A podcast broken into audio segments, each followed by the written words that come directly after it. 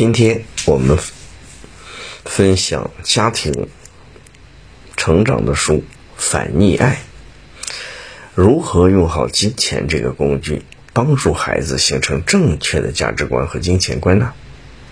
《反逆爱》是一本关于财商教育的亲子家教书。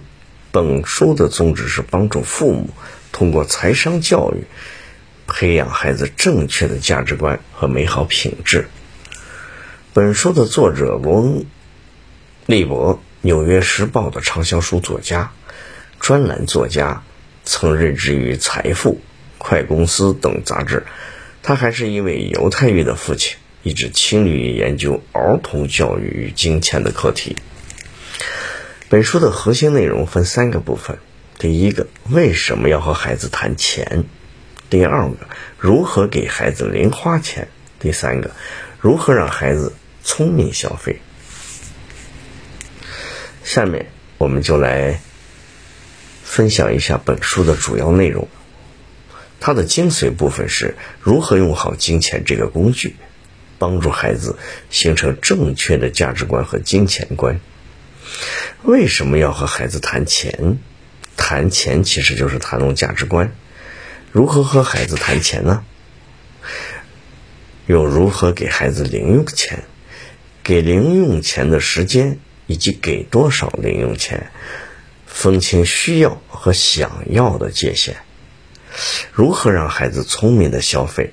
计算快乐的产出比，养成家庭购买的惯例。如何用好金钱这个工具，帮助孩子形成正确的价值观和金钱观呢？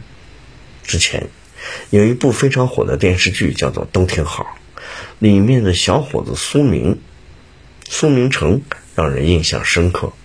他从小在妈妈的溺爱中长大，即使成年了也不会过日子。上班后，虽然他赚的很多，但花的也多，而且经常需要妈妈补贴。当妈妈去世后，他也就失去了补贴的来源。于是，为了快速挣钱，他卖车借钱去做高风险投资，最后欠了一屁股的债，妻子也离他而去。其实，我们生活中像苏明成这样的巨婴一抓一大把。有朋友会觉得苏明成是咎由自取，但仔细想想，苏明成会落下这样的下场。跟他妈妈的溺爱脱不了干系，那父母应该如何避免溺爱孩子，让孩子拥有正确的价值观呢？今天我们要来讲《反溺爱》这本书，就为我们提供了答案。这本书告诉我们，我们可以通过钱这个工具，培养孩子正确的价值观和美好的品质。反逆爱的作者是美国作家罗恩·利伯，他是《纽约时报》的畅销书作家，一直倾力于研究儿童教育与金钱的课题。接下来，我们来说说这本书的核心内容。我将从三个部分为大家讲解。第一个部分是为什么要和孩子谈钱；第二个部分是如何给孩子零花钱。第三个部分是如何让孩子聪明的消费。首先，我们来先看第一个部分：为什么要和孩子谈钱？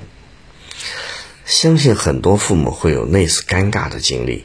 孩子会问：为什么别人能住三层楼的大房子，我们就只能住小房子呢？或者，我同学暑假去美国玩了，我们为什么不能出国玩呢？听到这样的问题，父母会怎样的反应呢？他们通常会保持沉默，因为他们认为孩子太小了。如果告诉孩子关于钱的真相，会加重孩子的攀比心理和自卑情绪。但是，作者却认为，如果我们想要教育好孩子，就要好好的跟孩子谈钱，因为谈钱就是在谈价值观。比如，我们可以通过给零用钱的方式培养孩子的耐心。如果孩子想要买一个游戏机，父母可以告诉孩子：“你想买游戏机可以，但是你得用自己的零花钱来买。”于是，为了得到这个昂贵的游戏机，他就需要非常耐心的攒钱。一旦孩子构建了正确的价值观，即使孩子在面临诱惑、面临人生重大的抉择，也不会走上弯路。就像那个创造了熊猫烧香、电脑病毒的少年李俊。他本可以凭借自己的才华光明磊落的赚钱，但却因为没有树立一个正确的价值观，为了快速的积累财富，荼毒了小半个中国的互联网，最后锒铛入狱。可见，跟孩子谈钱是一件非常有必要的事情。那么，我们该如何和孩子谈钱呢？在这里，我们需要遵循三个原则。第一个原则是不要回避关于钱的问题，比如孩子问：“我们穷吗？为什么别人的零用钱比我的多呢？”父母一定不要遮遮掩掩，可以这么告诉孩子：“虽然间咱们家不是很富裕，但是足够养你长大，爸爸妈妈不会让你受苦的。但是你要记住，不管家里有多少钱，都是爸爸妈妈辛苦赚的，所以一定要珍惜。”第二个原则是不要对孩子说谎，比如，当孩子想要买一些不合理的东西的时候，父母不要骗孩子说我们家没钱，或者我们买不起来拒绝他们，否则会导致孩子焦虑，担心家里的财务状况而变得敏感、自卑。最后，父母还要了解孩子提问的原因。比如，当孩子问我们家有多少钱的时候，父母要想想孩子为什么会问这样的问题，是不是因为学校里面同学讨论了这个话题？了解了为什么要和孩子谈钱以及谈钱的原则后，我们接下来看第二个部分：如何给孩子零用钱。说到零用钱，很多家长把它跟家务联系在一起，比如洗一个碗给五毛钱，大扫除一次给五块钱，因为这些家长认为这样可以调动孩子的积极性，让他们变得勤劳。但是这样做，孩子会把做家务当成了工作，而不是把它当做家庭的责任，反而会让孩子变得唯利是图、斤斤计较，而不是变得勇于担当。那既然不能把家务跟零用钱绑在一起，我们又该如何正确的给孩子零用钱呢？第一步是明确给零用钱的时间。一般来说，最晚等到孩子一年级的时候可以给零用钱了。当然，再早一点也没有关系，因为这个时候孩子已经开始有了基本的算术能力，他们开始对钱是从哪里来的，以及这东西要多少钱有了好奇心。这时候就要给零用钱的最好时机。第二步是确定每周给孩子多少零用钱。父母一开始可以少一点，之后随着年龄的增长提高额度。这个过程中最重要的是金额。要刚好可以让孩子买到想要的东西，但不要多到让他们为选择而烦恼。比如，一年级的小朋友吃住都在家里，几乎不用花什么钱，可以一周给十块钱，买一些零食或者学习用品；而初中的孩子需要饭钱、交通费，自然就要多给一点。给的钱能够满足孩子的生活需求就可以了。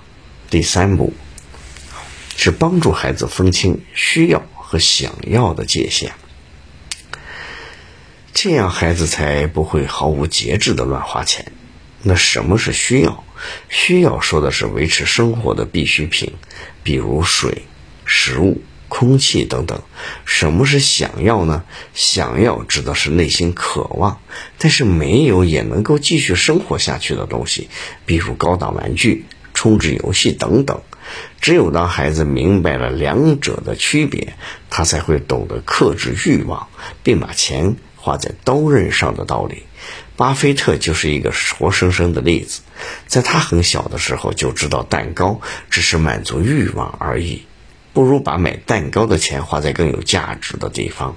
正是因为巴菲特从小就懂得需要和想要的区别，这才成为了今天的股神。接着我们来看最后的一个部分：如何让孩子聪明的消费。作者提出了两种方法，他们分别是计算快乐产出比和养成某种家庭购买惯例。我们先说一个方法：计算快乐产出比，就是说，让孩子在买东西之前先估算一下，他花在物品上的每一块钱会提供多长时间的快乐。比如，对一个爱看书的孩子来说，一本书五十块钱，五个小时读完，相当于一块钱能买到六分钟的快乐。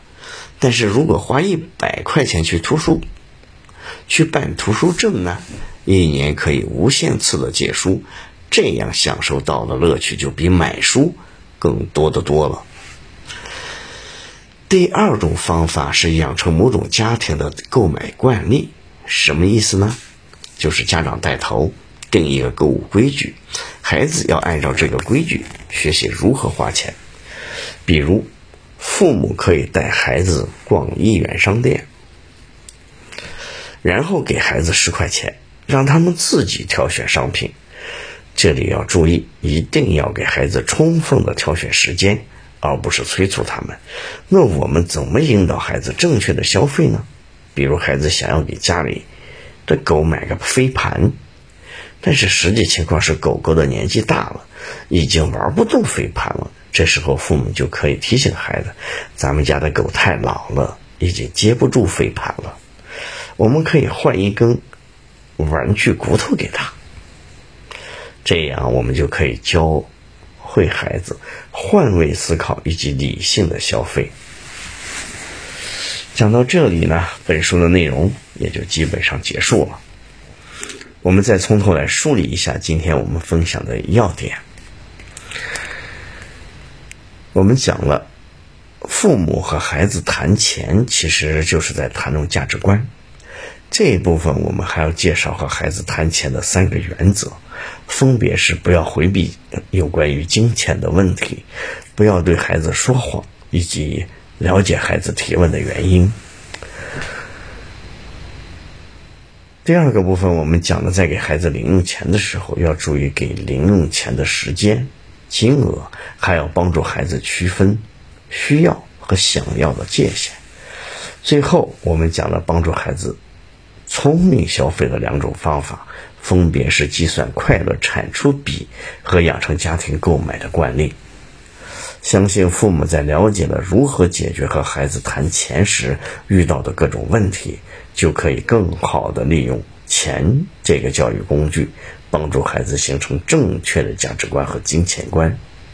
好了，以上就是我们今天的全部内容。恭喜你，又学习完了一本书。每天一本书，每天一成长一点点。